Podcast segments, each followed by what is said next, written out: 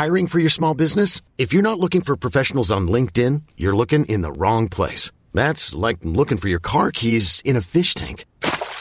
LinkedIn helps you hire professionals you can't find anywhere else, even those who aren't actively searching for a new job but might be open to the perfect role. In a given month, over 70% of LinkedIn users don't even visit other leading job sites. So start looking in the right place. With LinkedIn, you can hire professionals like a professional. Post your free job on linkedin.com slash achieve today.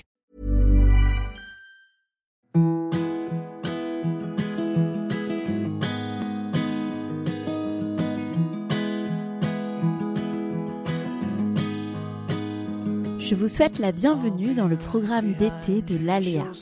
Je suis Laura Poliken, Low from Paris sur les réseaux, productrice de contenu écrit et audio, raconteuse d'histoires, la mienne et celle de mes clients.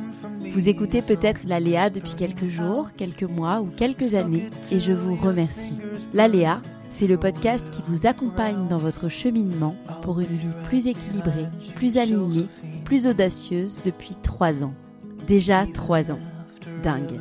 Parce que cette belle saison est une période propice comme aucune autre dans l'année pour prendre le temps, pour soi, pour son bien-être, pour son épanouissement, pour sa santé. Je suis très heureuse de vous proposer un format spécial. Des capsules trois fois par semaine, le lundi, le mercredi et le vendredi, comme des espaces de décompression avec des défis à votre portée, des recommandations, des partages de pensées, d'humeur. Il est 8 heures, votre café coule. Vos enfants dorment ou jouent déjà. La piscine vous appelle, à moins que ce soit la mer. Et l'épisode commence. Bonne écoute. I'll be right behind you, Josephine. Il est 21h55. On vient de coucher les enfants. On est au Sable d'Olonne. Je n'ai pas prémédité ce que j'allais vous dire, mais je vais vous le dire parce que je me suis engagée à vous poster mon mood tous les mercredis matin à 8h. On est mardi soir et donc je me lance. J'espère que vous entendrez les goélands et les mouettes qui passent. J'adore être au Sable pour ça on se réveille et on se couche avec euh, les mouettes et les goélands. Et ça me fait toujours penser à ici. Et pour moi, c'est le bruit des vacances. Euh, je suis quelques jours avec euh, Arthur, mon compagnon, et nos deux enfants et le père d'Arthur. Mais on passe majoritairement du temps à quatre pendant ces vacances. J'en rêvais de ces moments. C'est on va dire, la seule semaine de l'année, enfin la première semaine de cette année, euh, qu'on passe euh, vraiment à quatre dans un cadre hors euh, Paris. Donc ça fait du bien. En même temps, je l'appréhendais et en même temps, j'avais hâte.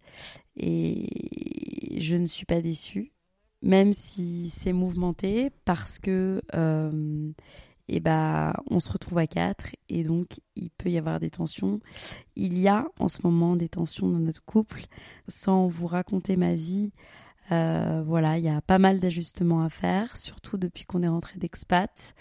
On a une vie complètement différente, euh, on a un rythme différent, les enfants ont, un rythme différent, euh, ils sont passés par des périodes pas faciles, nous aussi. Donc voilà, tous ces ajustements qu'on a dû faire depuis qu'on est rentré, donc depuis huit mois, euh, on est encore en plein dedans et c'est assez mouvementé.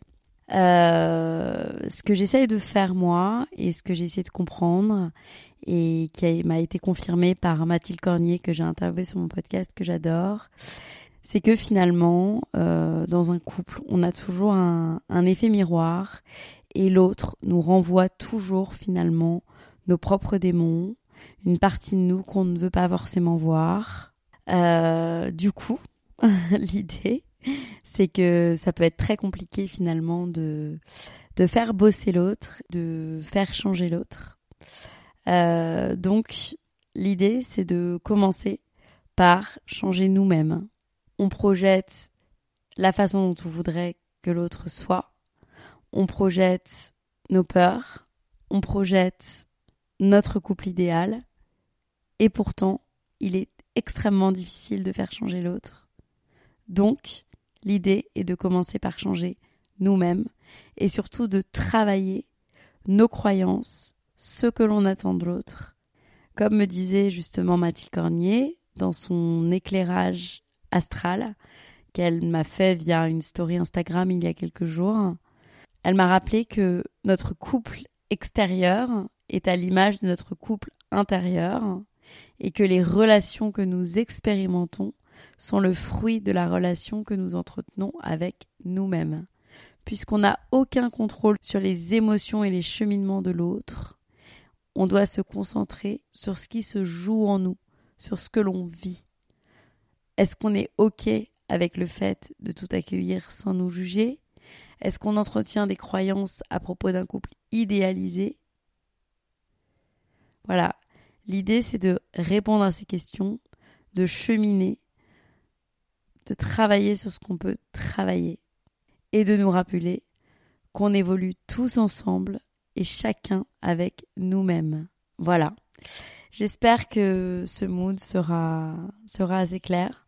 En tout cas, moi, c'est ce que je c'est ce que je me, voilà, je m'efforce de faire, de bosser sur moi, sur ce que je peux contrôler, sur mes attentes, sur comment faire passer les bons messages en changeant moi d'attitude, en n'accablant pas l'autre avec des tu, mais en commençant mes phrases par je. Voilà, évidemment, euh, les trois quarts du temps, je me plante, mais en tout cas, c'est ce que j'essaye de faire. je vous souhaite une euh, très belle journée.